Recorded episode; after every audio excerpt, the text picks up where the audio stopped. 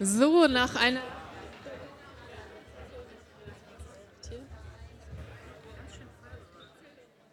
Eins, zwei, drei. Ja, okay, ich rede einfach weiter, wird mir angezeigt. Äh, ihr seid noch ein bisschen laut, deshalb höre ich mich selber noch nicht so besonders hier. Kommt bitte alle, die sich für unsere Podiumsdiskussion interessieren, in diesen Raum. Sucht euch ein letztes Mal für heute einen Platz. Mit dem unangenehmen Gefühl, dass da draußen gerade Hass, Hass, Hass skandiert wurde, aber jetzt auch die Gegenbewegung schon in vollem Gange ist und Free Hugs verteilt werden an der Tür, wie ich sehe. Wunderbar, also alles ist vertreten. Ähm, Genau, wir hoffen, ihr habt den Tag bisher genossen und seid noch frisch genug für eine angeregte Diskussion. Ähm, genau, wir freuen uns ganz besonders, ähm, euch alle hier auf unserem Podium sitzen zu haben, ähm, weil wir finden, das Thema Hate Speech verdient nicht einen Vortrag, sondern tatsächlich Dialog. Das ist das Beste, was wir daraus machen können, glaube ich. Und ähm, genau, an dieser Stelle nicht weiter ähm, werde ich nicht weiter die Vorrede äh, in die Länge spannen, sondern übergebe das Wort an Felix Werdermann, äh, der uns von unserem Medienpartner der Freitag hierher geschickt wurde. Herzlich willkommen an dich und auch an alle anderen Teilnehmerinnen und Teilnehmer, die du uns jetzt vorstellen wirst. Viel Spaß.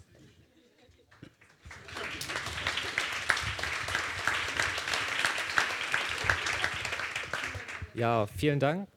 Funktioniert das? Vielen Dank auch an alle, die hier gekommen sind und natürlich an unsere Podiumsteilnehmer hier bei der Podiumsdiskussion zum Thema Hate Speech. Also wir werden heute sprechen mit Bütül Ulusoy, äh, Ulf Burmeier und Johannes Baldorf. Die werde ich gleich nochmal vorstellen. Äh, kurz vorweg zu mir. Ich bin äh, Politikredakteur beim Freitag und äh, möchte kurz beginnen mit einer kleinen Anekdote. Also in der Redaktion bin ich bekannt für meine Wall of Hate an, meiner, an meinem Schreibtisch, neben, direkt neben dem Schreibtisch hängt, äh, hängen Zettel an der Wand mit den besten Leserkommentaren, mit den besten Beschimpfungen. Ähm, Finde ich ganz witzig und ich habe also angefangen, die mir auszudrucken und es wurden immer mehr und immer mehr. Ähm, sehr gut sind immer Artikel zum Thema äh, Flüchtlinge. Da, kommen, da kann man nicht sicher sein, dass da ein paar äh, Kommentare dabei sind, die ich mir dann aufhänge und es sind irgendwann so viele geworden. Also inzwischen habe ich das digitalisiert und äh, für diese Liste nur noch äh, online fort, ähm, weil es einfach nicht mehr hinpasst. Und das ist äh, für mich ganz witzig, weil ich das, äh, ich darüber lachen kann, aber es sind, äh, ich sag mal, ich bin auch in einer privilegierten po äh, Position. Ich bin, ich gehöre keiner Minderheit an. ich werde zwar beschimpft, aber es sind jetzt auch keine Bedrohungen oder ähnliches. Und für mich ist das eigentlich ganz witzig, aber es ist natürlich ein ernstes Thema und eine ähm, politische Diskussion kann man natürlich ähm, schwer damit führen, wenn, äh, wenn ständig solche Hasskommentare da sind. Und wir wollen heute hier auf dem Podium diskutieren, was man da machen kann, insbesondere ähm, wenn man äh, entweder selber bloggt, wenn man äh, in der NGO Kampagnenarbeit macht, wenn man auf Facebook unterwegs ist. Wie geht man damit um? Redet man mit den Leuten? Ignoriert man die? Äh, geht man in Dialog? Äh, welche Möglichkeiten gibt es da sonst noch? Ich werde jetzt äh, der Reihe nach äh, die Leute vorstellen. Ich beginne mal bei Johannes Baldorf ähm, von der Amadeo Antonio Stiftung, ähm, der netterweise eingesprungen ist für ähm, ähm Christina Diener, die eigentlich hier sein sollte, die krank geworden ist. Aber äh, Johannes Baldorf kann uns, glaube ich, auch einiges sagen, denn er äh, ist dort auch zuständig für Hate Speech. Es gibt auch eine äh, Broschüre von der Amadeo Antonio Stiftung, wie man damit am besten umgehen sollte.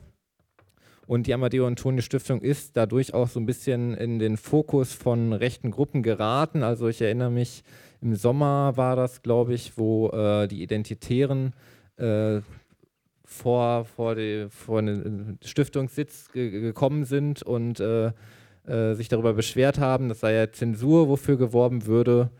Ähm, genau, was schlagt ihr eigentlich da vor und ist das Zensur? Geht es? Ja, das geht. Ähm, ja, äh, erstmal Entschuldigung, dass ich jetzt auch das äh, Geschlechterverhältnis hier durcheinander bringe.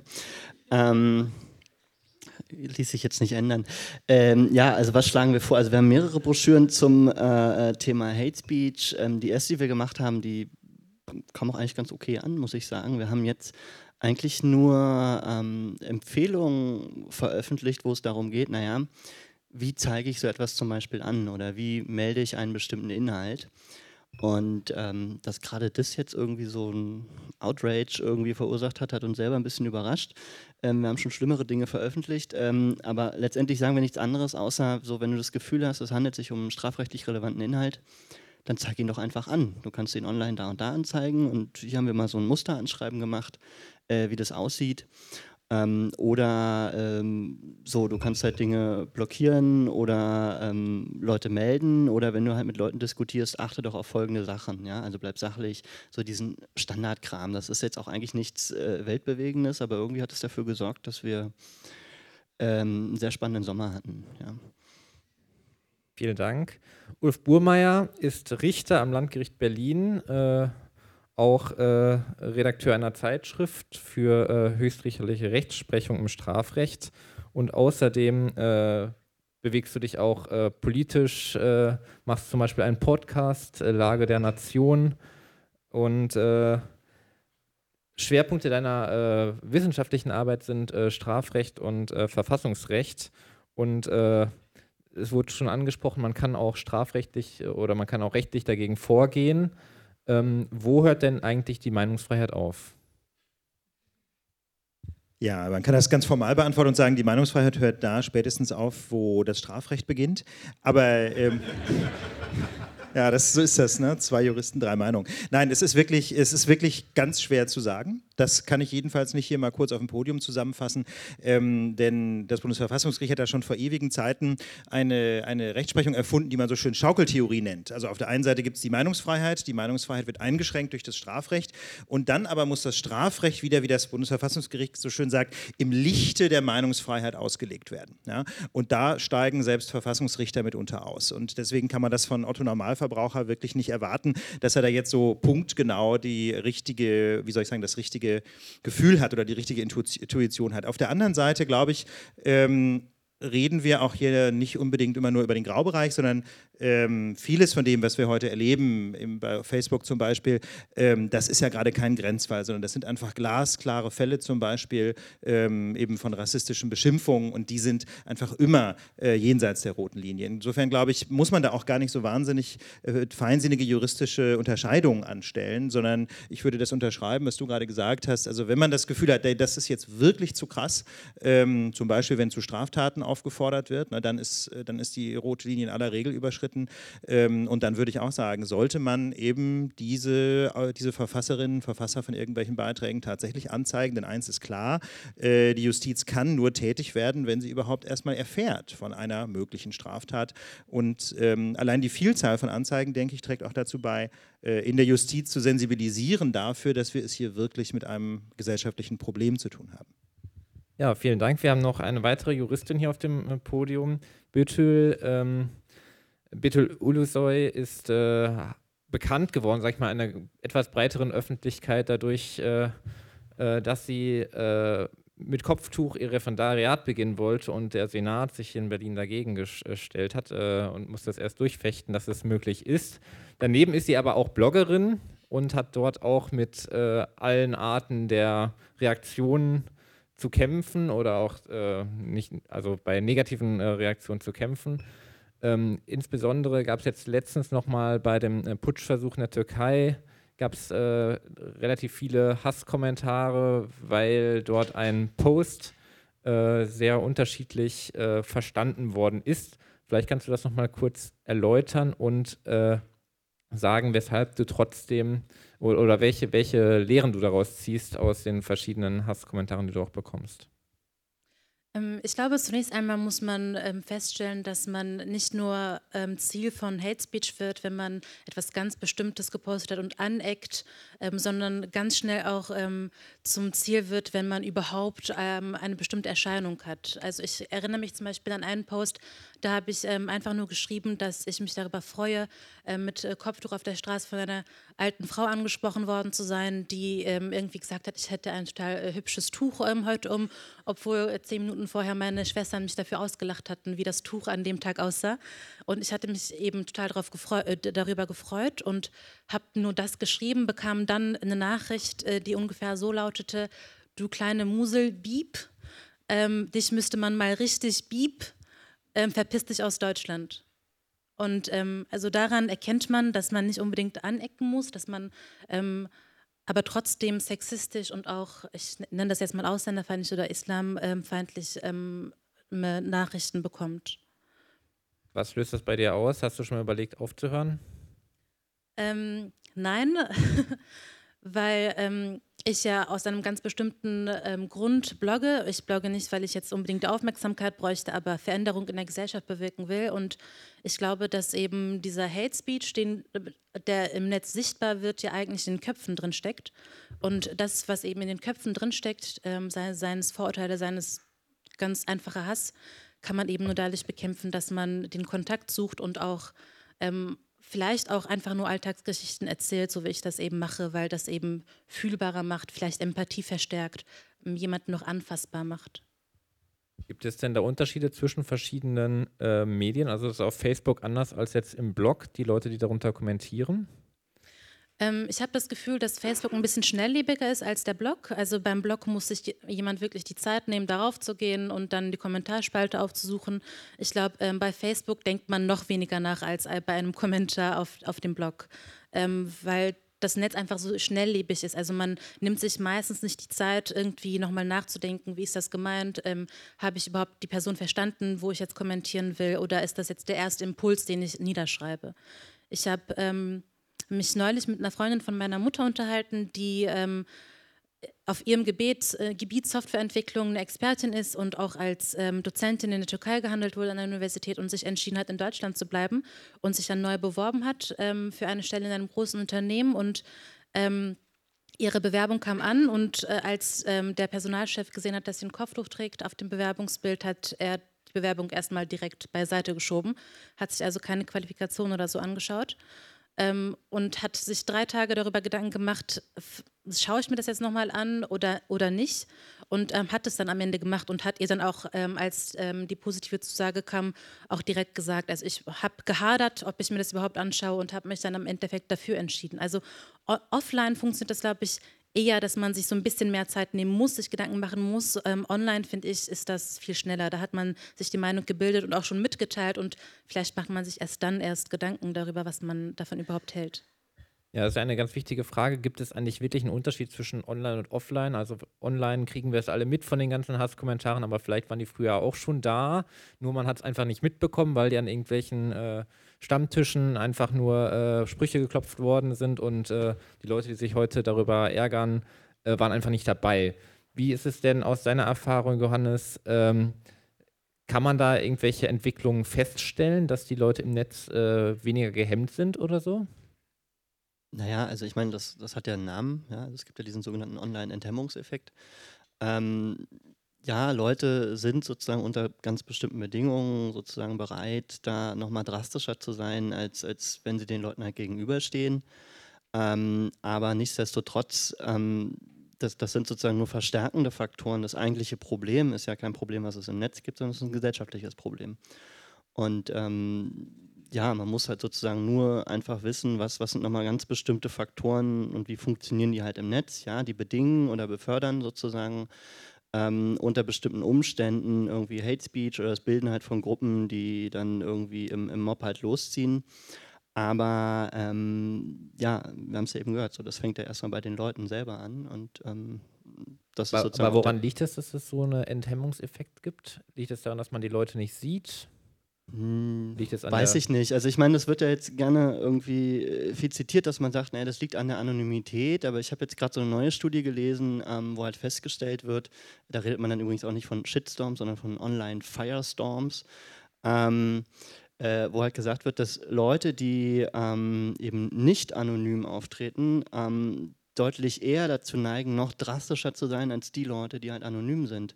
Ähm, so, man muss jetzt natürlich immer gucken, was sind die speziellen Bedingungen dabei, aber ähm, so dieses Gebot, das passiert halt hauptsächlich deswegen, weil es anonym, äh, anonym ist.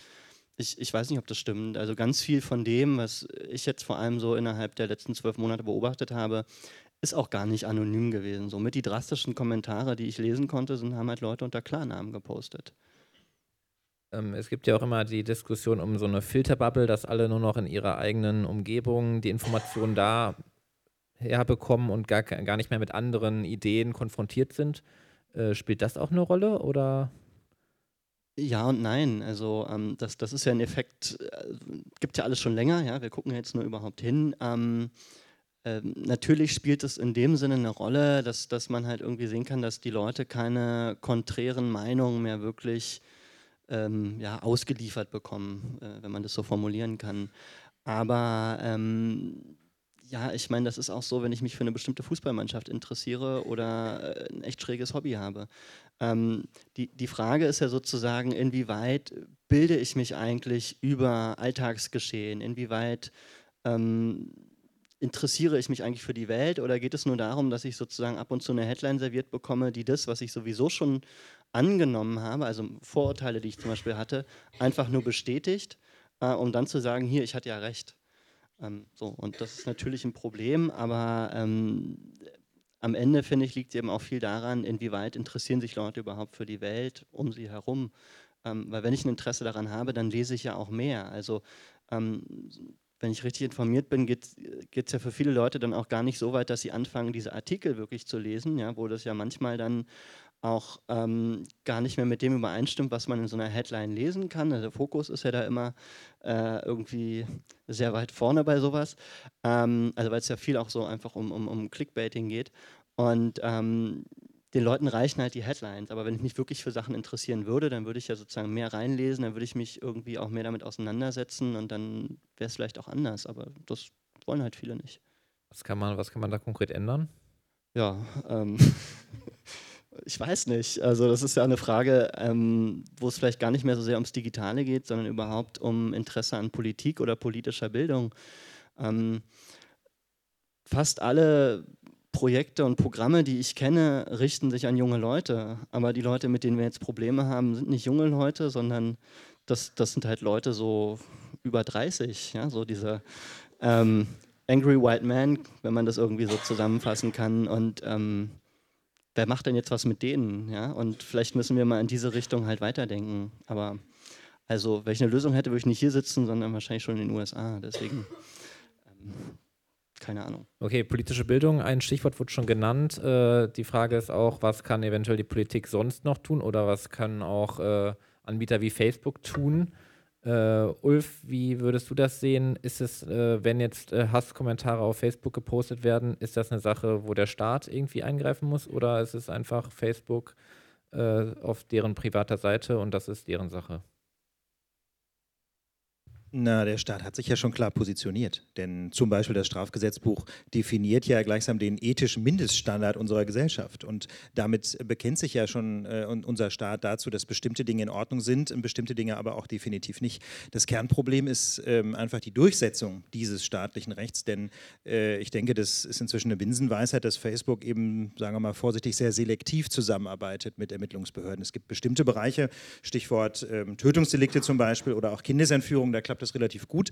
Dann gibt es aber andere Bereiche ähm, und leider gehören Beleidigungen auch dazu, aber auch Bedrohungen zum Beispiel, äh, wo die Zusammenarbeit extrem schwierig ist. Und ähm, dann kann es für Ermittlungsbehörden eben auch sehr kompliziert sein, da überhaupt äh, Anhaltspunkte zu finden, in welche Richtung man eigentlich ermitteln kann. Denn wir brauchen ja immer irgendeinen Anhaltspunkt, der dann vielleicht dazu führt, dass man auch einen Tatverdächtigen ermitteln kann, den man dann irgendwann anklagen kann. Das ist ja ein relativ komplexer Vorgang.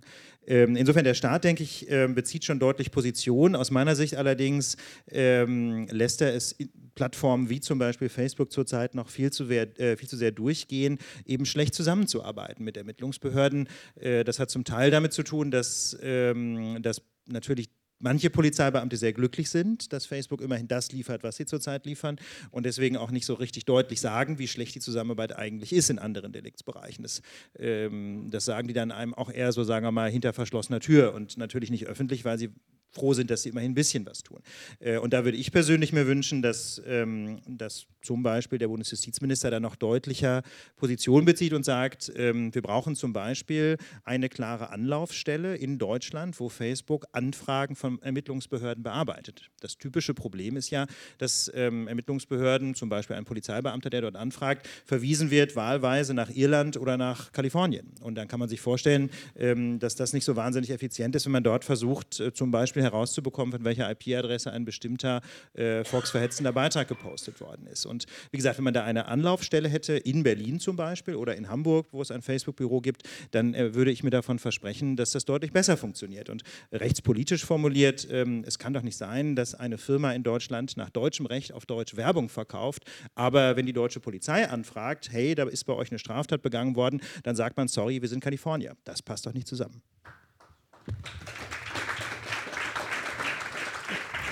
Du hast jetzt gesagt, der Staat äh, setzt schon einen Rahmen. Bedeutet das denn im Umkehrschluss, wenn es legal ist, dann sollte Facebook das auch alles so stehen lassen? Ich habe ganz bewusst gesagt, ein Mindeststandard, denn äh, wie gesagt, wenn Straftaten begangen werden, dann ist die rote Linie auf jeden Fall überschritten. Aber es gibt natürlich auch unterhalb der Schwelle der Strafbarkeit Beiträge, die rechtlich nicht in Ordnung sind. Da sind wir dann zum Beispiel im Bereich von Persönlichkeitsrechtsverletzungen. Ne? Wenn jemand, ähm, wenn über jemanden etwas Negatives gesagt wird, was vielleicht nicht beleidigend ist, aber trotzdem äh, eher verletzend ist, dann kann diese Person ähm, ja zum Beispiel zivilrechtlich dagegen vorgehen. Das wäre ein weiterer Bereich, ähm, was man, was man tun tun könnte. Ja.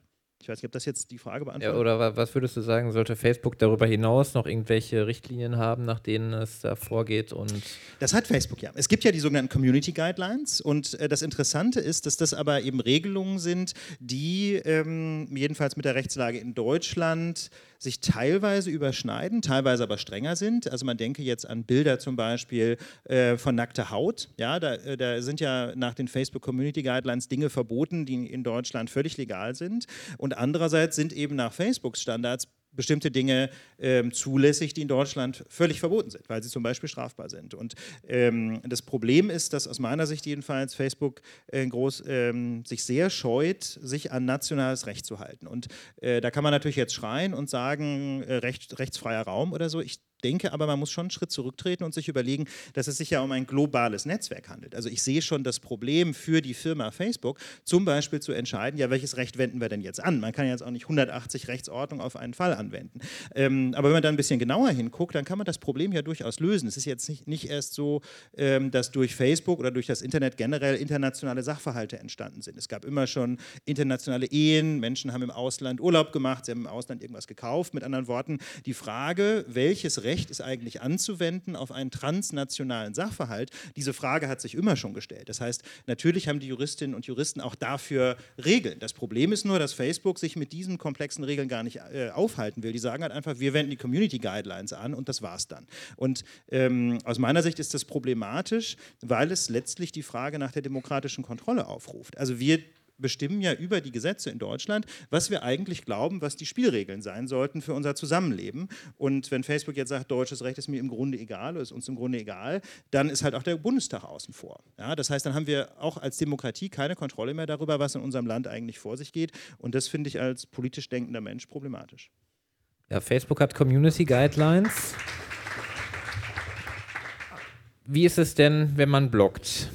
Ähm, wonach guckst du, wenn da irgendwelche Kommentare sind, hast du da selber die Regeln gemacht, äh, wann du die löschst, wann, wann nicht? Äh, was würdest du anderen, äh, ich sag mal, NGOs empfehlen, wenn die auf Facebook äh, ihren Account haben und da irgendwelche Hasskommentare drunter sind? Äh, nach welchen Kriterien sollte man da vorgehen? Wie geht man damit um? Ich komme ähm, gleich darauf zu sprechen, würde aber kurz nochmal zwei Sachen zur Enthemmung sagen, die online stattfindet. Ähm, dass das und äh, zu den Filterbubbles. Ähm, ich glaube, Enthemmung hat auch ganz viel damit zu tun, dass man so denkt, ich bin gerade frustriert und will jetzt meinen Frust auf Facebook loswerden und ähm, schreibt das jetzt nieder und dann macht man das einmal und dann macht man das zweimal und irgendwie passiert nichts, weil man ja eigentlich niemanden hat, den man direkt anspricht und wo eine äh, direkte Rückmeldung auch kommen könnte. Und das verursacht eben total irgendwie Frustration und dann äh, denkt man, anscheinend wurde ich nicht so richtig gehört mit den äh, Worten, die ich vorhin gewählt habe oder beim letzten Mal gewählt habe. Jetzt muss ich das eben noch drastischer formulieren, um gehört zu werden. Und so schaukelt man sich, glaube ich, auch so ein bisschen selbst hoch. Das andere, diese Filterbubbles, das kennt ja jeder, dass man so das Gefühl hat, ähm, meine Meinung ist die Meinung, die jeder vertritt, die Mehrheitsmeinung, weil ich ja eben nur ähm, in den Blasen bin, in denen meine Meinung auch vertreten wird, obwohl das eben nicht Mehrheitsmeinung sein muss. Ähm, ich habe ähm, eine Mail von einem Dekan bekommen, der mir seine Sonntagspredigt geschickt hat im Sommer, weil er mich aufbauen wollte. Und ähm, er hat von sich zum Beispiel gesagt, dass er gerne muslimische Seiten verfolgt, weil er sich für interreligiösen Dialog interessiert. Ähm, Segeln ähm, äh, als Hobby hat und ähm, eben auch Nazi-Seiten folgt, um informiert zu bleiben. Und jetzt werden ihm nur diese drei Sachen immer auf Facebook angezeigt, weil er jetzt der Meinung ist, Facebook hält ihn für einen segelnden Nazi-Muslim oder so. ähm, und das macht, glaube ich, so die Problematik ziemlich deutlich. Ähm, ich finde, viel ist schon getan, wenn ähm, dem Hetzer sozusagen bewusst wird, dass seine Blase nicht der Nabel der Welt ist. Damit ist schon total viel getan. Eine andere Sache ist, ähm, dass einem das auch als Betroffener bewusst wird. Also wenn gerade Hate Speech total im Gange ist, dann ähm, kommt es schon mal vor, dass man sich fragt, ob man die nächsten zwei Tage lieber doch zu Hause verbringen sollte oder sich auf die Straße traut, weil man denkt, so jeder wird jetzt einen erkennen. Dann traut man sich doch auf die Straße und sieht, eigentlich ist das gar nicht so schlimm. Niemand erkennt einen, weil man war eben in seiner Blase und in der Blase war es schlimm, aber außerhalb der Blase ist gar nicht ähm, ein Sturm los oder so. Und ähm, dass einem das bewusst wird, ist, glaube ich, auch ziemlich wichtig. Ähm, als ich angefangen habe zu bloggen, um auf deine Frage ähm, zu antworten, ähm, habe ich den, meinen eigenen Standard verfolgt, dass ich weder etwas blockiere noch etwas lösche. Das äh, kann ich mittlerweile nicht mehr so machen. Ähm, ich habe ganz häufig die Kommentarfunktion bei mir ausgeschaltet. Also es können nur noch Freunde bei mir kommentieren und nicht die 20.000 äh, Follower oder so. Und äh, damit ist schon einiges getan. Also dann muss man wirklich auf mein Profil gehen und dann mir eine Nachricht schreiben, damit man sein Haus los wird. Und das ist schon mal noch eine äh, größere Hemmschwelle, glaube ich, statt jetzt direkt drunter zu kommentieren. Ähm, auf Twitter ignoriere ich es. Ich ähm, versuche ganz, ganz selten Leute zu blockieren, weil ich der Meinung bin, dass man mit Blockieren das Problem nicht aus der Welt schafft. Und ähm, irgendwie ist das auch so eine Art, dass man versuchen will, so die Kontrolle zu behalten, wer twittert gerade worüber und was sagt man gerade über mich und so. Also das ist schwierig, da ähm, zu sagen, gut, jetzt blockiere ich das und dann ist das raus aus der Welt. Hast du schon mal versucht, mit Leuten auf Twitter zu diskutieren? Überhaupt nicht. Also da sind mir die 140 Zeichen zu wenig dafür. Ähm, ich benutze Social Media so, dass ich meine Meinung publik mache ähm, aber nicht diskutiere. Für Diskussionen ähm, stehe ich privat zur Verfügung, irgendwie durch ähm, ähm, ehrenamtliches Engagement, zum Beispiel durch Moscheeführungen, wo ich dann mit Leuten direkten Kontakt habe und auch diskutieren kann und dann auch mal länger diskutieren kann und eben nicht nur durch zwei, drei Kommentare. Das heißt, wenn ich eine Hate Speech äh, dir schreiben möchte, dann lieber per E-Mail. Ja, aber es wird dir nicht, nicht so viel bringen. Okay, wie, dann würde ich vielleicht nochmal an alle hier auf dem Podium die Frage stellen, ähm, was ist denn die sinnvolle oder was ist möglicherweise eine sinnvolle Strategie, wenn man jetzt unterwegs ist, kommuniziert, äh, vielleicht auch gar nicht äh, ähm, mit Hate Speech so viel zu tun hat, aber vielleicht in einem Einzelfall schon und man möchte viele Leute erreichen. Wie geht man damit um, wenn jetzt auf Facebook oder unter einem Blog oder wo auch immer man damit konfrontiert ist? Ist Ignorieren das Beste, in Dialog treten, äh, Gegenargumente finden oder was macht man da am besten? Also insbesondere auch, wenn man jetzt beispielsweise bei einer NGO arbeitet und Kampagnenarbeit macht. Vielleicht die drei ganz kurze Antworten darauf von jedem. Ganz, ganz kurz. Ja. Ähm Okay, ich, ich, ich versuche mal anzufangen. Ähm, also das Wichtigste ist eigentlich, wenn, wenn man sich dazu entscheidet, irgendwie in Interaktion zu treten, so und Widerspruch äh, ist schon mit das Beste, was man halt tun kann. Ähm, vor allem dann, wenn eben klar ist, weiß ich, die Leute kennen sich oder so. Ne? Also es gibt ja schon äh, verschiedene äh, Ebenen, auf denen es stattfinden kann. Wenn es irgendwie auf Facebook in, in meiner eigenen Timeline stattfindet, dann habe ich ja in der Regel irgendeine Beziehung zu den Leuten. Wenn es jetzt, keine Ahnung, auf der Seite vom, von der Tagesschau stattfindet, dann habe ich keine wirkliche Beziehung zu den Leuten. Dann ist es natürlich schwieriger, sie zu erreichen. Ähm, aber nehmen wir mal an, es passiert sozusagen in einem privateren Umfeld. Ähm, dann ist es natürlich besonders wichtig und auch wirksam, dass man es eben nicht einfach ignoriert, sondern dass man tatsächlich interagiert. Das heißt, ähm, widerspricht. Und natürlich ist es am besten, hängt auch ein bisschen vom Thema ab natürlich, ähm, äh, wenn man das Ganze eben auch einfach sauber mit Quellen oder entsprechenden Verweisen einfach äh, unterlegen kann. Und ähm, es ist aber auch ganz wichtig, gerade bei langen Diskussionen oder bei, bei größeren Themen, ähm, wenn, wenn es sozusagen dann nicht mehr im privateren Umfeld stattfindet, dass, ähm, dass man immer möglichst schnell auf diese Sachen reagiert. Ansonsten hat es eben auch nicht diese Wirkung. Und ähm, weiß jetzt nicht, waren das drei Punkte, keine Ahnung. Ähm, aber ich glaube, das ist für den Anfang mal ausreichend. Ulf? Ähm, ja, vielleicht nur ganz kurz. Also auf Twitter ist mir das bislang eigentlich nicht passiert. Habe ich einfach Glück gehabt wahrscheinlich, dass da so jemand mich direkt ins Visier genommen hätte. Ich kenne es so ein ganz kleines bisschen äh, von den iTunes-Kommentaren von unserem Podcast ähm, weil wir natürlich insbesondere ähm, gegen Rechtsextremismus sehr konsequent auch Position beziehen. Äh, geht, glaube ich, gar nicht anders bei einem politischen Podcast. Und ähm, da sieht man, dass man dann schon mitunter mal mehr oder weniger deutlich beschimpft wird, aber das hält sich alles noch total im Rahmen. Und dann ist es ja auch so, dass man bei iTunes gar nicht antworten kann. Insofern habe ich da wenig Erfahrung. Ähm, ich glaube, dieses äh, darauf äh, antworten, reagieren ist ziemlich zeitintensiv und deswegen muss man sich als NGO, glaube ich, auch so eine Methode ausdenken, ähm, wo man nicht zu viel Energie rein verschwendet, aber eben auch trotzdem dieses, die Interaktion hat. Ähm, ich finde ganz sinnvoll, dass man zum Beispiel, wenn man ähm, am Tag fünf ähm, Artikel zu Flüchtlingen gepostet hat, dass man unter einem Artikel vielleicht die Kommentar Kommentarfunktion anhat und dort diskutiert, aber bei den anderen vier vielleicht ausschaltet, weil äh, fünfmal dieselbe Diskussion braucht man an einem Tag vielleicht nicht unbedingt. Ähm, schnelles Antworten ist wichtig. Ähm, wenn Leute, es ist immer mein Empfinden, nur darauf aus sind, jeden Tag zu pöbeln, dann kann man so eine Person vielleicht auch mal blockieren oder so. Ähm, Genau, aber sonst eben auch eine Diskussion irgendwann mal auch abbrechen und schließen und dann ist gut. Okay, vielen Dank für die Einschätzung. Wir haben jetzt auf dem Podium hier schon relativ viel geredet. Jetzt ist äh, Zeit für euch aus dem Publikum, wenn es Fragen gibt. Wir haben auch ein Mikro, das rumgegeben werden kann, glaube ich. Ja, hier sehe ich die erste Meldung.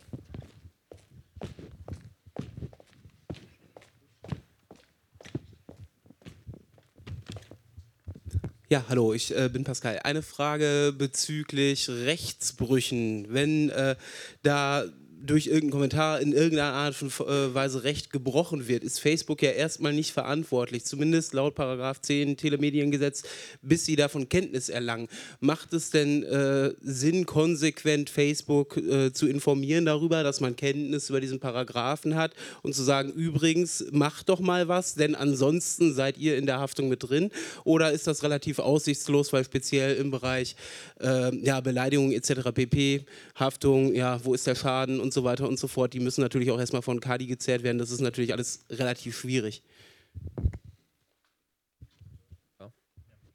Ähm, ja vielen Dank für die Frage. Ähm, der 10 Telemediengesetz sagt in der Tat das, was du angesprochen hast, ähm, dass ein Plattformbetreiber grundsätzlich mal nicht für die Inhalte auf der Plattform ähm, haftet, jedenfalls solange, nicht, äh, solange er keine Kenntnis hat von diesen Inhalten. Dazu muss man sagen, ähm, schon mal einschränken, dass das mal erfunden worden ist für Host-Provider, die also einfach FTP-Server betreiben. Äh, man wendet das heute so ein bisschen an, auch für Plattformen wie zum Beispiel Facebook, wobei das juristisch schon sehr umstritten ist, ob diese Plattformhaftung nicht etwas weiter reicht als die Haftung desjenigen, der nur irgendwie einen Ablageplatz für Dateien bereitstellt. Also das ist, äh, aber im Prinzip ist es schon noch so, wie du gesagt hast.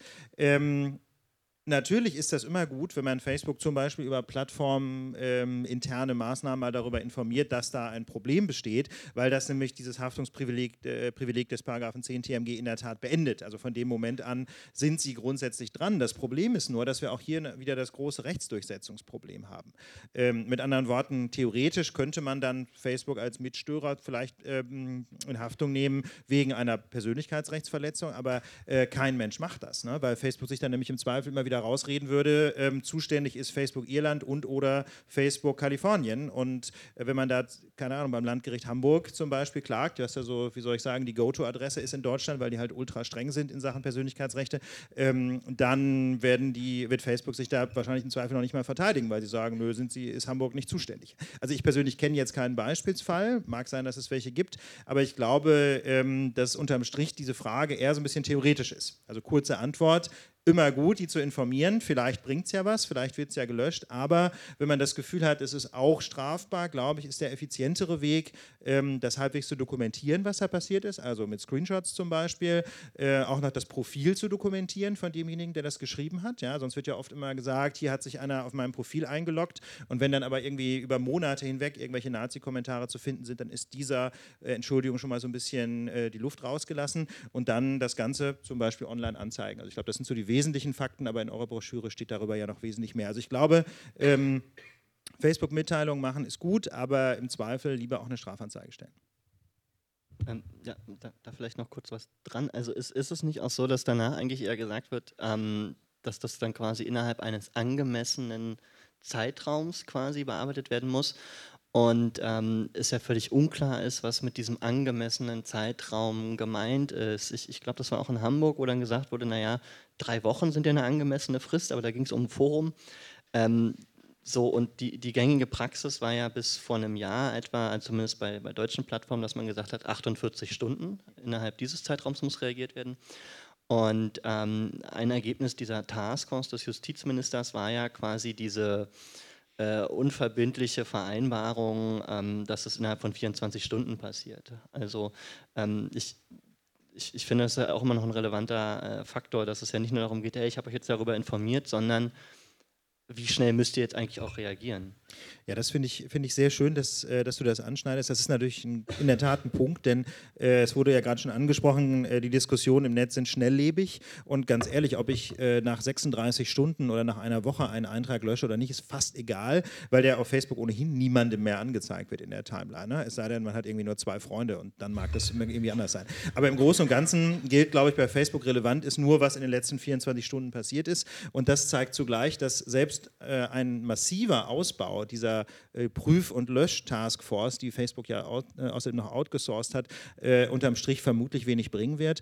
deswegen ist an dieser Stelle ja meine Forderung, ähm, dass man hier mal über Algorithmen nachdenken muss. Ich weiß, heißes Thema, ne? denken da, da viele zucken schon zusammen, wenn das Stichwort nur fällt, aber mal ganz ehrlich, Facebook ist wunderbar in der Lage, uns eine Timeline zu kuratieren, von denen Facebook denkt, dass sie uns dazu bringt, möglichst lange auf der Seite zu bleiben und damit eben möglichst viel Werbung anzugucken.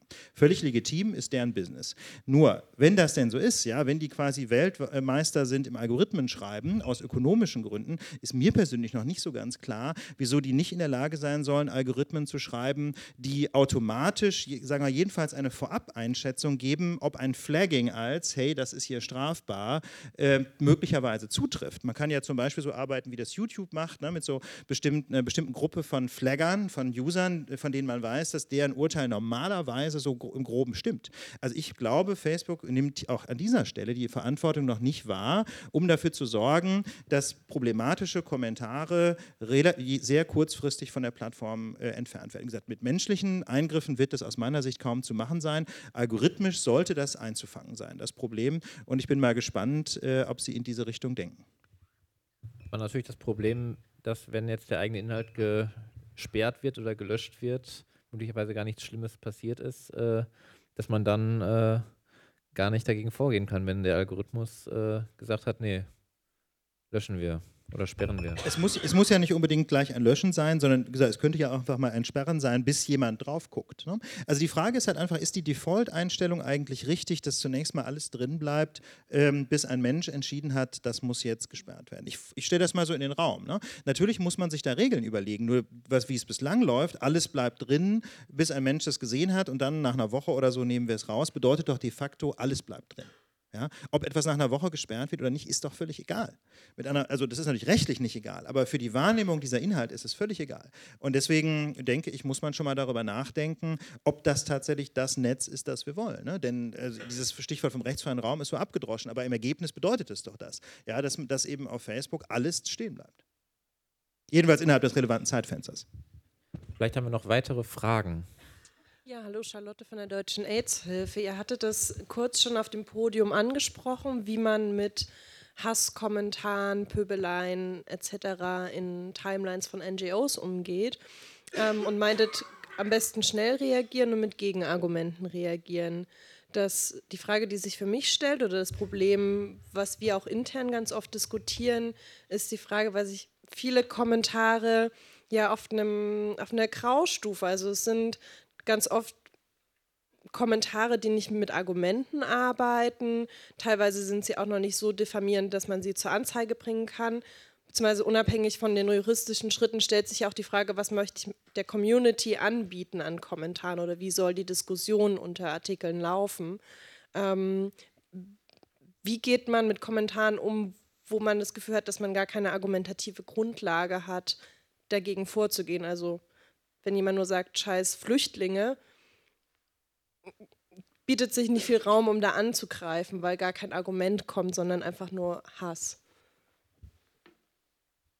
Wer möchte? Okay, also ähm, das ist ja auch kein Diskussionsangebot, wenn jemand sowas schreibt, ja, sondern ähm, löschen. Also wenn, wenn es jetzt irgendwie auf eurer eigenen Facebook-Seite passiert, ähm, warum zur Hölle solltest du sowas stehen lassen? Also hat es einen Mehrwert für die Community? Nein. So, ähm, ist das irgendwas so im Sinne von, äh, wenn ihr das nicht, äh, irgend, also oder wenn ihr das löscht, das dann heißt auch Zensur? Ja, vielleicht. Ist es Zensur? Nein. So, und ähm, dementsprechend, so, sowas wird halt gelöscht, aber wenn man halt das Gefühl hat, gerade wenn es so im Graubereich ist, dann ist so, ja, ich habe ja hier gehört, also ne, vor einem Jahr war ja zum Beispiel das Thema ähm, Gerüchte über Geflüchtete, so, so ein Riesending, mit dem dann halt gearbeitet wurde. Ähm, da konnte man wunderbar, also gab es auch eigene Projekte dazu, Hoaxmap und so, äh, da, da, konnte man ja wunderbar irgendwie sich mit auseinandersetzen, beziehungsweise es gibt einfach so eine bestimmte Batterie von ähm, ja, Vorurteilen gegenüber Geflüchteten, die auch immer wiederkehren. Ne? Pro Asyl hat es sehr schön aufbereitet, so die, die zehn gängigsten Sachen. Ja, und dann, also ne, nach einer Weile hat man das ja alles schon mal gesehen. So, ja, vielleicht muss man sich am Anfang ein bisschen reinfuchsen. Ja, okay, dann ist man nicht mehr der Schnellste beim Antworten, aber ähm, also gerade wenn man ja eigentlich den ganzen Tag nichts anderes macht als irgendwie halt Community Management, ich hoffe, ihr habt alle sowas, dann, ähm, ja, kenne ich, ähm, dann, ähm, so, dann ist man ja irgendwann in diesen Sachen einfach drin. Und dann weiß man schon, wie das läuft, oder du hast ja irgendwie die wichtigsten Sachen irgendwie gebookmarkt, irgendwie sowas, und dann funktioniert das eigentlich in der Theorie. Also ähm, ich habe mich ja vorhin schon geoutet als jemand, der ungern löscht und immer die Hoffnung hat, wenn dumme Kommentare gelesen werden, dann werden sie auch als dummer Kommentar ähm, wahrgenommen. Und das ist immer so meine Hoffnung, dass man irgendwie nicht löscht und dann damit ist das aus der Welt, sondern dass andere Leute das lesen und sagen, wow, was für dumme Menschen es gibt und darauf muss man irgendwie reagieren.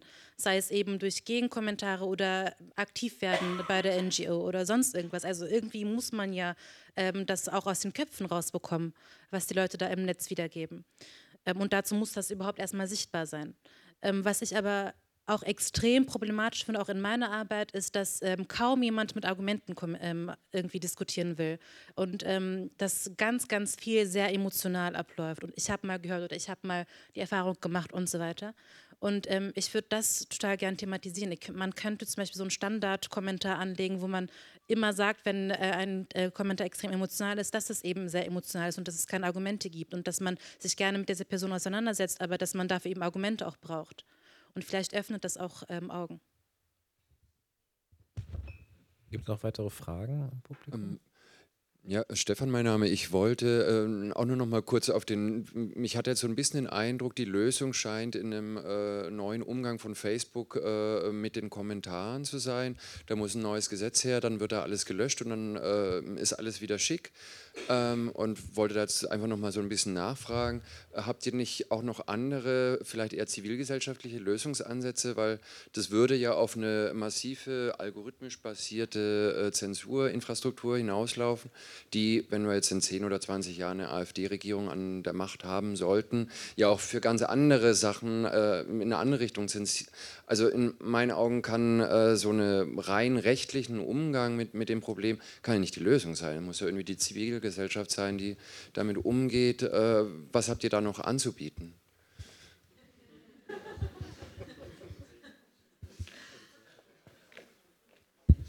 Also ich wollte eigentlich nur sagen, ähm, das würde ich niemals fordern. Ja? Also ich äh, leide, glaube ich, nicht daran, an, an, der Krankheit immer zu denken, es, äh, es wäre eine juristische Lösung gefragt.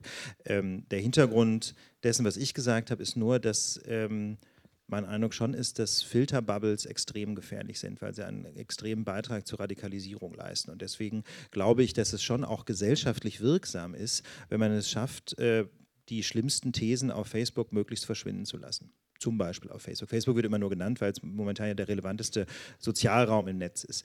Ähm, und insofern glaube ich, dass, ähm, ich sage jetzt mal, die, die Bereinigung ja, dieses Diskursraums auch wiederum Rückwirkung hat auf die Gesellschaft. Das verstärkt sich, glaube ich, gegenseitig. Aber klar, ich bin völlig bei dir, äh, wir können auf gar keinen Fall ausschließlich auf juristische Lösungen setzen. Ähm, ich, ich würde mich dem zur Hälfte anschließen. Also wir brauchen natürlich erstmal prinzipiell gesellschaftliche ähm, Debatten über bestimmte Themen. So, also wir reden über Facebook, aber unser Problem heißt eigentlich Rassismus. Und ähm, wir haben es ja vorhin auch gemerkt, so es wird dann applaudiert, wenn es irgendwie darum geht, man muss da Facebook irgendwie mal schön in die Mangel nehmen. Ähm, da sind ja auch alle schön mit dabei, das ist gut, aber es wird ja unser Problem nicht lösen, so wie wir es hier eben gehört haben. Ähm, natürlich muss da sozusagen von, von Seiten des Plattformbetreibers irgendwie noch deutlich verbessert werden. So, es gab ja neulich erst Zahlen, wie, wie hoch überhaupt die Löschquoten sind und solche Sachen. Wissen wir alles, okay, klar, da muss gearbeitet werden und wenn nicht, dann gibt es irgendwie Stress, weiß ich nicht. Ähm, aber ähm, der, der Punkt ist ja, also das sehen wir ja auch viel in der Politik, ähm, es ist relativ einfach zu sagen, das Unternehmen muss etwas tun und, und die sind quasi die Bösen und wenn die handeln würden, dann hätten wir das Problem nicht. Ähm, was die aber alle vermeiden, ist halt zu sagen, naja, also spiegelt sich hier nicht eigentlich ein gesellschaftliches Problem wider, in dem Fall ein Rassismus oder halt äh, in anderen Situationen Sexismus etc., worüber wir einfach mal alle miteinander reden sollten. So, aber selbst wir bewegen uns ja alle auch außerhalb des Netzes in einer bestimmten Bubble. Also ich nehme an, die haben alle einen relativ ähnlichen politischen Hintergrund, einen ähnlichen Bildungshintergrund, solche Sachen. Und ähm, so, und wir klopfen uns gegenseitig selbst auf die Schulter, dass es alles ganz schlimm ist. Aber was tun wir eigentlich? Klar, also wir machen dann irgendwelche schicken Kampagnen gegen irgendwas, das ist super. Ähm, ändert es irgendwas bei den Leuten im Denken? Weiß ich nicht, glaube ich nicht. Wie erreichen wir die Leute, die wir erreichen müssen? So, das ist die eigentliche Frage. Und ähm, dabei kann uns die Technik theoretisch helfen, weil es gibt ja auch Möglichkeiten, diese Filterblasen zu durchbrechen. So, auf, weiß ich nicht, auf, auf, Facebook können wir es über Advertising machen, auf ähm, äh, Twitter dann halt äh, mit Bots etc. Also, aber wir denken halt zu wenig über diese Dinge nach. Und die Frage ist auch, mit was wollen wir eigentlich an diese Leute herantreten? Was, was ist unsere Erzählung, die wir halt diesen Leuten bieten wollen? Und ähm, solange wir überhaupt nicht eine, eine, gute, positive Erzählung haben, für die wir eigentlich sind, ja, normalerweise reden wir dann von Demokratie und Toleranz und, und Vielfalt und diesen Dingen, äh, das sind irgendwelche Wörter, ähm, solange wir die halt nicht füllen können, können wir die Leute auch nicht sozusagen davon überzeugen, dass das eine bessere Welt oder wie auch immer, wie wir das dann halt nennen wollen, das ist jetzt so äh, äh, pathetisch, ja, aber ähm, ich, ich glaube, das ist halt der Weg, den wir gehen müssen. Und das heißt, wir müssen erstmal unser eigenes Narrativ finden, wofür wir denn eigentlich sind und was denn das Wichtige und das Gute an all diesen Dingen ist äh, und dann den Leuten klarzumachen und da müsst ihr mit uns halt mitkommen, um dahin zu gelangen. Und ähm, das ist halt eine Aufgabe, die ist nicht für eine Plattform, sondern die ist halt für die Zivilgesellschaft oder alle oder die Politik, wen auch immer aber darüber denken wir halt zu wenig nach. Ich würde äh, ganz gerne noch mal ganz kurz etwas unterstreichen, was du ähm, gesagt hast und was ich enorm wichtig finde, und zwar, dass wir ja alle in unseren Bubbles leben, auch außerhalb von Facebook. Also auch wir haben im realen Leben unsere Bubbles, ähm, auf der Arbeit, im Privaten, im Verein, im, in unseren NGOs, immer die Leute, die ungefähr dieselbe Einstellung und Meinung haben wie wir selbst auch. Ich habe äh, mal ein Seminar an der HU gegeben für Masterstudenten, die äh, Lehramt studiert haben in interkultureller Kompetenz und habe ganz kurz als Einstieg mal gefragt, wie viele Muslime die Studenten kennen. Es haben sich irgendwie bei 50 Leuten zwei gemeldet, die gesagt haben, ich habe mal einen Muslim getroffen und habe mehr als zwei Worte mit ihm gewechselt.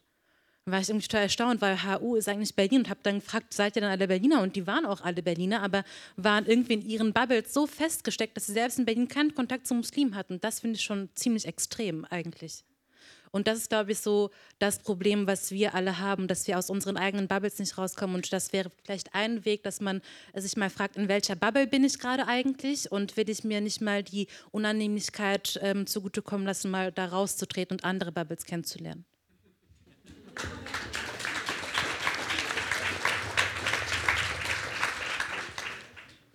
Ja, ich würde gerne nochmal zurückkommen äh, zu der Frage nach dem Umgang mit Facebook-Kommentaren, die tatsächlich Straftatbestände darstellen. Zuerst mal vorneweg, ich glaube, der Umgang damit kann nicht der Zivilgesellschaft angelastet werden. Das ist nicht die Aufgabe der Zivilgesellschaft. Und dann zweitens daran anschließend die Frage, Sie hatten das ja jetzt mehrfach äh, beschrieben, wie schwierig es für deutsche Behörden ist, wirklich Zugriff auf Facebook zu bekommen, dass dann verwiesen wird auf Irland oder auf die USA. Und da vielleicht die, ich bin nicht Jurist, naive Frage, wie ist das möglich, woran liegt das und wie lässt sich das ändern? Also liegt das wirklich vielleicht einem zu wenig beherzten äh, Vorgehen der deutschen Behörden oder brauchen wir da gesetzliche Änderungen? Es kann doch nicht äh, das Unternehmen entscheiden, welcher Rechtsrahmen jetzt äh, gültig ist. Also Sie können sich das ja nicht aussuchen, das ist ja in keinem anderen Bereich möglich. Mhm also brauchen wir da einfach ein beherzteres Vorgehen oder brauchen wir äh, gesetzliche Änderungen und wenn ja, welche? Vielleicht, ja, wenn Sie das noch kurz kommentieren könnten. Also das Strafrecht, das deutsche Strafrecht gilt natürlich schon, jedenfalls für das, was Menschen in Deutschland auf Facebook tun. Das ist ziemlich klar. Das Problem ist, die Zusammenarbeit mit Facebook im Ermittlungsverfahren. Formal müsste man dann sagen, okay, da gibt es bestimmte Facebook-Mitarbeiter, die sind jetzt Zeugen und da müsste man die als Zeugen vernehmen. Wenn die aber nat wenn natürlich das Unternehmen schon keine Menschen namhaft macht, was soll man dann tun? Das ist, ist halt einfach wahnsinnig schwer, da ranzukommen. Ähm, und es gibt einfach bislang keine gesetzliche Verpflichtung, eine solche Kontaktstelle in Deutschland vorzuhalten. Das ist ja, was ich eben sagte, äh, weswegen ich glaube, dass das die eine Maßnahme ist, die die Rechtsdurchsetzung auf Facebook, aber natürlich genauso, keine Ahnung, auf Twitter oder wo auch sonst, äh, deutlich verbessern könnte. Zu sagen, hey, wir behandeln euch genauso wie GMX ja, oder Web.de. Die haben natürlich eine bestimmte Kontaktstelle, wo sie Anfragen nach bestimmten deutschen, äh, zum Beispiel Regeln aus der Strafprozessordnung beantworten. Das tut Facebook schlicht und ergreifend nicht. Natürlich könnte man jetzt sehr aggressiv rangehen und einfach mal sagen, wir laden jetzt einfach mal irgendwelche PR-Leute von Facebook als Zeugen vor. Das hat ein Freund von mir mal passiert, Sirk Ham, äh, probiert. Sirk Hamann, ein Amtsrichter aus Baden-Württemberg, er hat mal versucht, Facebook-Mitarbeiter tatsächlich äh, als Zeugen zu laden, auch eine Facebook-Seite zu beschlagnahmen, also ein Profil zu beschlagnahmen und so. Äh, kann man sich alles durchlesen, ist auf Heise Online dokumentiert.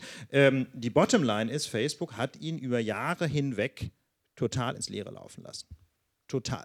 Der hat unterm Strich überhaupt nichts erfahren und der hat es wirklich auf die ganz harte Tour probiert, ähm, weil die natürlich einfach unglaublich viel Geld haben, unglaublich gute Anwälte haben und die haben das alles an sich abperlen lassen. Das muss man so deutlich sagen. Wenn die nicht wollen, dann kriegt man die zurzeit nicht zu fassen. Und deswegen meine Forderung nach dieser Kontaktstelle. Wie gesagt, das, das Argument ist letztlich rechtspolitisch, nicht juristisch. Äh, juristisch kann man momentan nichts machen. Rechtspolitisch ist das Argument, wer in Deutschland Business macht, mit Werbung zum Beispiel, der sollte hier auch eine Kontaktstelle vorhalten. Man, ähm, man könnte auch so weit gehen zu sagen, jedes Netzwerk, das in Deutschland auf dem Markt ähm, agieren will, muss eine solche Kontaktstelle vorhalten.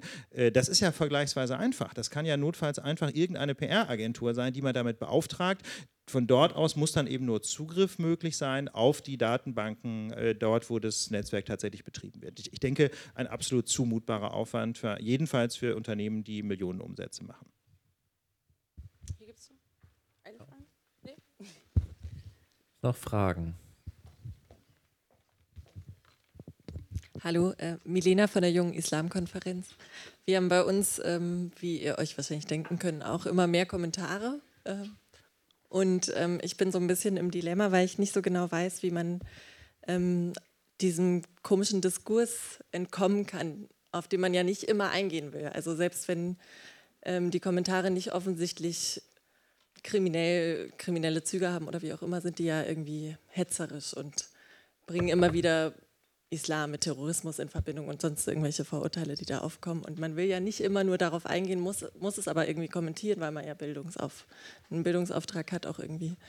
Wie kann man dem ausweichen quasi, dass man nicht immer nur auf diese Diskurse eingeht, sondern vielleicht auch mal irgendwie, ich weiß nicht, einen positiveren Ansatz findet, einen konstruktiveren und nicht immer nur ähm, kommentiert, dass eben nicht alle Muslime Terroristen sind und dann aber doch immer wieder das Wort Muslim mit Terrorist irgendwie in Verbindung bringt. So. Wer hat eine Idee? Hier wird schon löschen gesagt. Ja, nee, ganz ehrlich mal, also ich weiß nicht, das schließt sich so ein bisschen an an die Frage, die hier vorne kam. Ähm, es gibt ja kein Recht darauf, bei irgendwem auf der Seite kommentieren zu können. Ja, das läuft so ein bisschen unter dem Stichwort digitales Hausrecht. Das ist eigentlich Quatsch, weil das, weil das rechtlich was ganz anderes ist, aber äh, das Ergebnis ist, ist quasi äh, schon sinnvoll. Man kann auf seiner eigenen Seite löschen, was man will, prinzipiell. Ne? Und ich weiß natürlich jetzt nicht, ob das, ob das jetzt tatsächlich hilft, ja, weil es natürlich gar kein Diskurs ist, wenn man etwas löscht, aber es ist zumindest eine Option. Und wenn man jetzt das Gefühl hat, hey, ähm, diese ständigen, immer gleichen Diskussionen, die verderben zum Beispiel auch das Klima auf der Seite, weil dann überhaupt niemand mehr Lust hat, die Seite zu besuchen zum Beispiel, dann könnte das sicherlich eine Option sein. Also wie gesagt, ich will auch damit auf keinen Fall sagen, löschen ist quasi die gesellschaftliche Antwort auf diese äh, auf absurde Ideen, ja, zum Beispiel fremdenfeindliche Ideen. Das würde ich überhaupt nicht sagen. Aber es kann die konkrete Lösung sein, denke ich, für eine Seite, wenn man den Diskurs schon x-mal geführt hat. Also Ja, vielleicht Ganz kurz. kurz. Achso, Ja. mach bitte. Ähm, ich werde manchmal gefragt, wie, wie ich äh, auf die zehnte gleiche Frage trotzdem geduldig reagieren kann. Und ich sage immer, ähm, ich habe diese Diskussion ja zum ersten Mal mit dieser Person geführt, auch wenn sie jetzt gefühlt bei mir das zehnte Mal ist, aber mit dieser einen Person das erste Mal. Und ähm, ich da schaffe mir dadurch so ein bisschen Geduld und auch ähm, kann mich so selbst ein bisschen motivieren, weil ähm, ich erst dann Schluss machen darf, sozusagen, wenn ich 80 Millionen Mal dieselbe Diskussion geführt habe, weil dann habe ich sie wirklich mit jedem einmal geführt. Ähm, bei der JIK seid ihr mehrere Leute, also wenn es dir zu anstrengend wird, dann verweist es einfach an jemand anderen, teilt euch die Tage auf oder sowas. Und was ich ganz gerne mache, wenn ich zum Beispiel eine Moschee also im realen Leben, das ist glaube ich bei Facebook ein bisschen komplizierter, das Gefühl habe, äh, jemand hängt sich an einer Frage jetzt schon seit zehn Minuten auf, dann antworte ich noch mit einem Satz drauf und wechsle das Thema. Also lenkt dann irgendwie ab für das Thema irgendwo anders hin. Da gibt es dann auch immer noch Leute, die sich dann an dem Thema aufhängen, aber sonst vielleicht auch mal ganz irgendwie still sind irgendwann. Ähm, vielleicht auch noch daran anschließend, ähm, wenn die Frage so häufig halt kommt, ist die Antwort ja vielleicht auch häufig die gleiche. Also kann man ja irgendwie gucken, ne? formuliert man Teile also schon vor oder gibt es irgendwie ein cooles Video, was das irgendwie ähm, aufgreift, dann kann man das halt drunter posten. Und die Frage ist auch, hatte ich ja eben schon mal kurz angedeutet, ähm, hat es in dem Moment einen Mehrwert für die Community oder nicht? Also wir sehen ja anhand des Profils dann meistens schon so, wie, wie die Leute halt drauf sind, die halt entsprechend kommentieren und man kennt ja die Pappenheimer irgendwann so und weiß schon, okay, hier die fünf Likes, alles klar, Thema ist gegessen. Und ähm, das heißt, mit den Leuten muss man einfach nicht mehr irgendwie diskutieren. Die Leute würde ich auch einfach blockieren, weil ähm, natürlich kann man versuchen, diese Leute irgendwie zu erziehen, aber ähm, häufig funktioniert es eben nicht. Und dann geht es darum, ähm, dass man einfach den Rest der Leute, die ja irgendwie auch an dieser Seite dann partizipieren wollen, dass man denen eben auch noch die Möglichkeit gibt, ohne dass die immer glatt gebügelt werden von solchen Kommentaren. Das heißt, du musst ja auch alle anderen schützen, dementsprechend blocken, löschen, wie auch immer. Die Zeit neigt sich am Ende zu. Eine Frage würde ich hier noch zulassen und dann. Im Prinzip ist es weniger eine Frage als äh, auch noch eine Reply ähm, auf eure Antworten, die zu der Frage von der jungen Islamkonferenz kamen. Ähm, Julia von der Stiftung Mercator. Und ich stoße mich an dieser Lösung löschen insofern, als dass wir beispielsweise auch ein Akteur sind, die sich klar für den Austausch einsetzen und auch für den Austausch eben von ähm, jungen Menschen, die diskutieren über, über Islam und Zusammenleben in der Gesellschaft und so weiter. Und uns ist bewusst, dass dann natürlich auch Haltungen kommen, die wir nicht fördern und unterstützen wollen. Aber wir glauben eben auch, dass Austausch ein Weg ist, um gegen dieses große Problem, was wir gesellschaftlich haben, anzuarbeiten. Und deswegen stoße ich mich ganz stark an diesem Thema Löschen, sofern es eben nicht klar aufhetzend, rassistisch, beleidigend und so weiter ist, dann sind wir auch einfach auch im Sinne des, des, ähm, des Presserechts verpflichtet natürlich. Aber alles, was sich in diesem Graubereich befindet, finde ich wahnsinnig schwierig zu sagen, die Lösung ist es zu löschen, weil wir setzen uns für den Austausch ein, wir setzen uns dafür ein, miteinander zu reden. Ähm, mein Mikro geht gerade aus.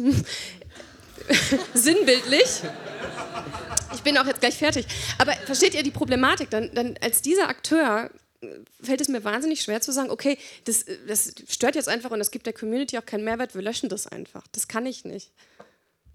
Okay, weil es keine richtige Frage war, Ja. würde ich vielleicht nochmal auch, vielleicht in deinem Sinne nochmal die Frage hier an die Leute auf dem Podium stellen. Welchen Trick gibt es denn, wenn man so einen Austausch möchte? Äh, was sind denn da die, was ist denn da ein Erfolgsrezept, um die Leute möglicherweise zu überzeugen? Gibt es da Beispiele für? Äh, so, so Best Practice-Kram. Ähm, immer schwierig. Ähm, Nachfragen hilft tatsächlich. Also ähm, gerade wenn es irgendwie so ein bisschen schwammig ist und man jetzt auch nicht so genau weiß, so ey, wie, könnte jetzt ganz schlimm sein oder hat sich wirklich nur oder sie sich furchtbar scheiße ausgedrückt. Ähm, Nachfragen hilft, so die Leute verplappern sich, die Leute ne, denken dann nochmal drüber nach. Ähm, aber nicht jeder möchte diskutieren. Manche kommen einfach nur zum Pöbeln. Und ähm, so, wenn ich jetzt hier die ganze Zeit das Mikro irgendwie ja, bei mir behalten hätte und immer irgendwie dazwischen gerufen hätte, ich wäre auch irgendwann rausgeflogen, weil alle anderen sagen, hey, aber wir wollen doch hier miteinander reden. Ähm, und, und ne, ich meine, super Anliegen, klar, die Leute müssen auch miteinander reden, aber ähm, wenn jemand halt nur Stress macht, dann ist da halt keine Diskussion möglich. So, man kann das zwei, dreimal versuchen bei den Leuten, aber irgendwann ist halt auch Schluss. Da merkt man, A, die haben kein Interesse am Gespräch, B, die kommen andauernd wieder ja, und machen immer die gleiche Nummer und irgendwann weiß man halt, alles klar, das, hier geht es nicht um Dialog. So, und Dialog funktioniert nur, wenn zwei mitmachen oder mehr.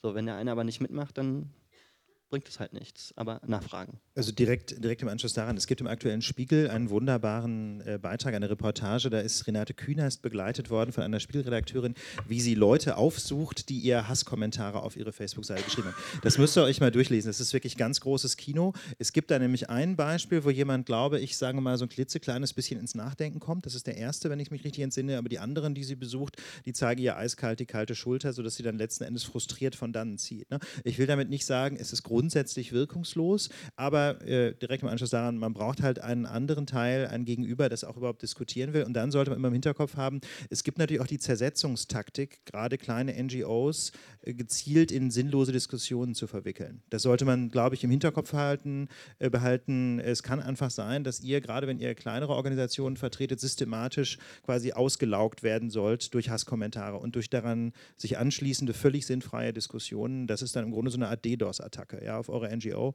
Und ähm, da sollte man, glaube ich, nicht in die Falle laufen.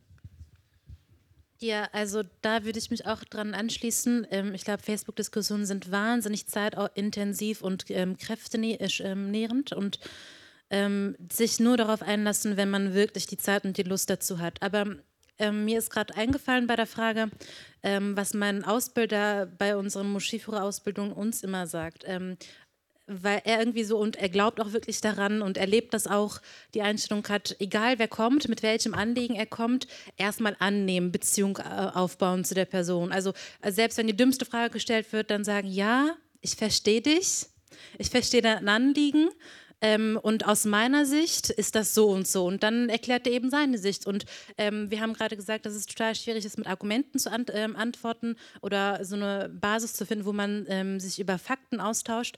Aber manchmal ist es, glaube ich, auch okay, wenn man auch auf der emotionalen Ebene antwortet und ähm, dem, der Person auch emotional begegnet, dann ist er irgendwie ein bisschen erschüttert darüber, dass so ein Kommentar sogar angenommen wurde. Ja, vielen Dank. Äh die Zeit ist jetzt äh, zu Ende. Äh, ich glaube, wir haben hier viele interessante Dinge erfahren. Wir haben auch, glaube ich, ein bisschen gesehen, wo möglicherweise so unterschiedliche Meinungen auch äh, herrschen. Äh, auch wenn wir es jetzt natürlich nicht hier an konkreten Beispielen festgemacht haben, wo man jetzt löschen, in Dialog treten sollte, wie auch immer. Ähm, wer noch weiter diskutieren möchte, kann das jetzt sozusagen informell machen. Vielleicht sind auch hier vom Podium die Leute noch für ein paar Minuten hier. Äh, wer also noch jetzt äh, es nicht geschafft hat, mit der Frage noch dran zu kommen, hat hier also noch die Möglichkeit, das äh, im Zwiegespräch zu tun. Und allen anderen wünsche ich einen schönen Abend und vielen Dank für die Aufmerksamkeit.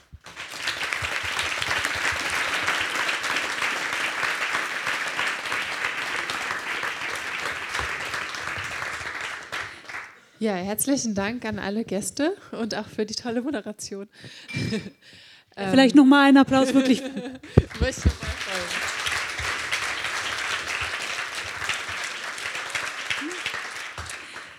Genau, unser Tag ähm, neigt sich jetzt dem Ende. Ähm, Felix hatte das ja schon angesprochen. Also wer jetzt doch wirklich noch weiter diskutieren möchte, ähm, kann das natürlich auf jeden Fall gerne tun. Und zwar äh, da drüben im deutschen, ups, jetzt schlage ich auch noch meine Kollegin, ähm, da drüben im deutschen Theater äh, in der Bar. Äh, da gehen wir jetzt demnächst alle rüber und dann ähm, können wir da auch gerne weiter diskutieren. Ansonsten natürlich ähm, freuen wir uns auf euch morgen früh um 10 Uhr ähm, zu der Barcamp, zum Barcamp. Genau. Der Plan ist noch leer, wurde heute schon von Robert, glaube ich, hier angeliefert in guter alter Tradition, auf Metaplan gemalt. Ganz offline äh, ist morgen ein ganzer Barcamp-Plan und der ganze Tag zu füllen mit euren Themen und euren Fragen, die heute aufgekommen sind. Ähm, insofern, ja, wünschen wir euch einen tollen Abend, ähm, freuen uns auf das, was ihr noch im Schlaf verarbeitet und morgen hier wieder mit anbringt. ja, danke fürs Kommen.